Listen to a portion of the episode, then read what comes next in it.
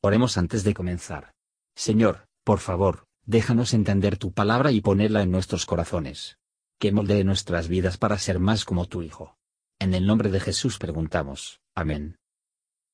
Capítulo 21 Y los varones de Israel habían jurado en Mizpa diciendo, Ninguno de nosotros dará su hija a los de Benjamín por mujer. Y vino el pueblo a la casa de Dios, y estuviéronse allí hasta la tarde delante de Dios, y alzando su voz, hicieron gran llanto y dijeron, Oh Jehová, Dios de Israel, ¿por qué ha sucedido esto en Israel, que falte hoy de Israel una tribu? Y al día siguiente el pueblo se levantó de mañana, y edificaron allí altar, y ofrecieron holocaustos y pacíficos.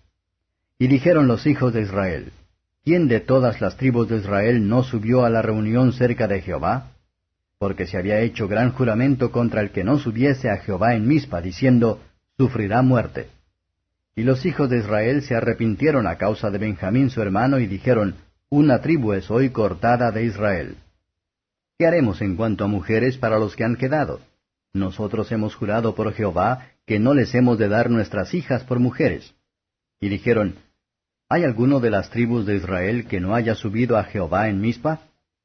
Y hallaron que ninguno de Jabes Galaad había venido al campo a la reunión, porque el pueblo fue contado, y no hubo allí varón de los moradores de Jabes Galaad. Entonces la congregación envió allá doce mil hombres de los más valientes, y mandáronles diciendo, Id y poned a cuchillo a los moradores de Jabes Galaad, y las mujeres y niños. Mas haréis de esta manera, mataréis a todo varón y a toda mujer que hubiere conocido ayuntamiento de varón. Y hallaron de los moradores de Jabes Galaad cuatrocientas doncellas que no habían conocido hombre en ayuntamiento de varón, y trajéronlas al campo en Silo, que es en la tierra de Canaán.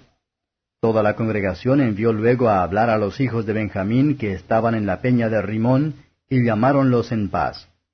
Y volvieron entonces los de Benjamín, y diéronles por mujeres las que habían guardado vivas de las mujeres de Jabes Galaad, mas no les bastaron éstas. Y el pueblo tuvo dolor a causa de Benjamín, de que Jehová hubiese hecho mella en las tribus de Israel. Entonces los ancianos de la congregación dijeron, ¿Qué haremos acerca de mujeres para los que han quedado? Porque el sexo de las mujeres había sido raído de Benjamín. Y dijeron, La heredad de los que han escapado ha de ser lo que era de Benjamín, porque no sea una tribu raída de Israel.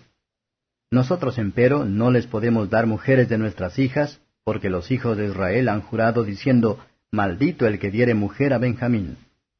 Ahora bien, dijeron, He aquí, cada un año hay solemnidad de Jehová en Silo, que está al aquilón de Betel, y al lado oriental del camino que sube de Betel a Siquem, y al mediodía de Lebona.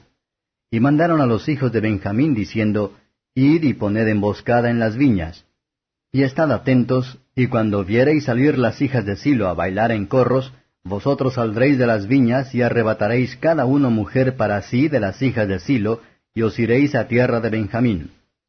Y cuando vinieron los padres de ellas o sus hermanos a demandárnoslo, nosotros les diremos, Tened piedad de nosotros en lugar de ellos, pues que nosotros en la guerra no tomamos mujeres para todos, que vosotros no se las habéis dado, para que ahora seáis culpables.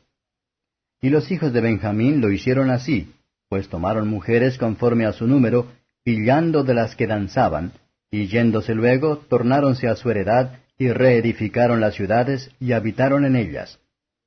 Entonces los hijos de Israel se fueron también de allí, cada uno a su tribu y a su familia, saliendo de allí cada uno a su heredad. En estos días no había rey en Israel, cada uno hacía lo recto delante de sus ojos. Comentario de Matthew Henry Jueces capítulo 21 Israel se lamentó por los de Benjamín y quedó perplejo por el juramento que habían hecho de no darle sus hijas en matrimonio. Los hombres son más celosos de apoyar su propia autoridad que la de Dios.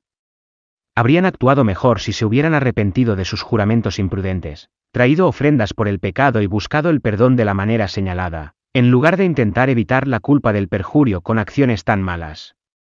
El hecho de que los hombres puedan aconsejar a otros sobre actos de traición o violencia, por sentido del deber, constituye una prueba contundente de la ceguera de la mente humana cuando se la deja sola, y de los efectos fatales de una conciencia bajo la ignorancia y el error.